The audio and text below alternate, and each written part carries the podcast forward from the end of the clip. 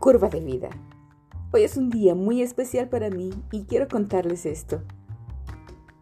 El ciclo de vida del producto es la evolución de las ventas de un artículo durante el tiempo que permanece en el mercado.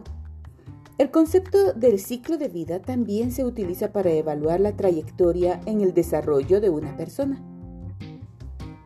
Hace no mucho tiempo mi pastor estaba relacionando este concepto con las enseñanzas basadas en la segunda carta de Pablo a Timoteo.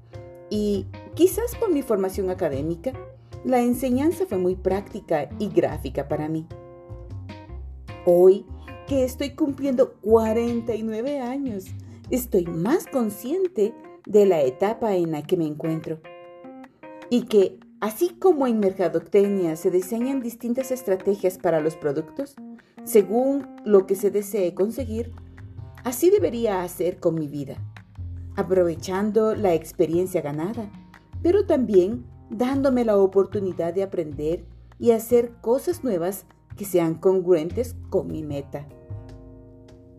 Sin embargo, una cosa no sé, o bueno, hay varias, pero una en particular.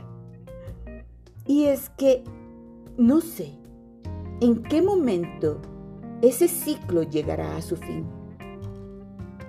Si tomara, si tomara como referencia la edad de la reina Isabel II, quien acaba de fallecer con 96 años, entonces podría decir que la curva de su vida empezó a descender a los 48 años.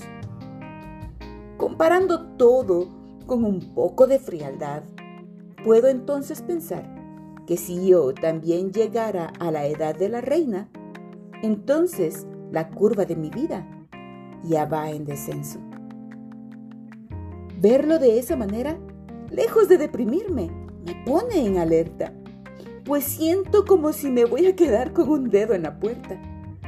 Así que debo enfocarme y hacer de este trayecto, que aún me resta, algo interesante, provechoso y ligero. Dios ha sido bueno y fiel, y por siempre lo será. Mi vida está en sus manos, mi vida le pertenece a Él.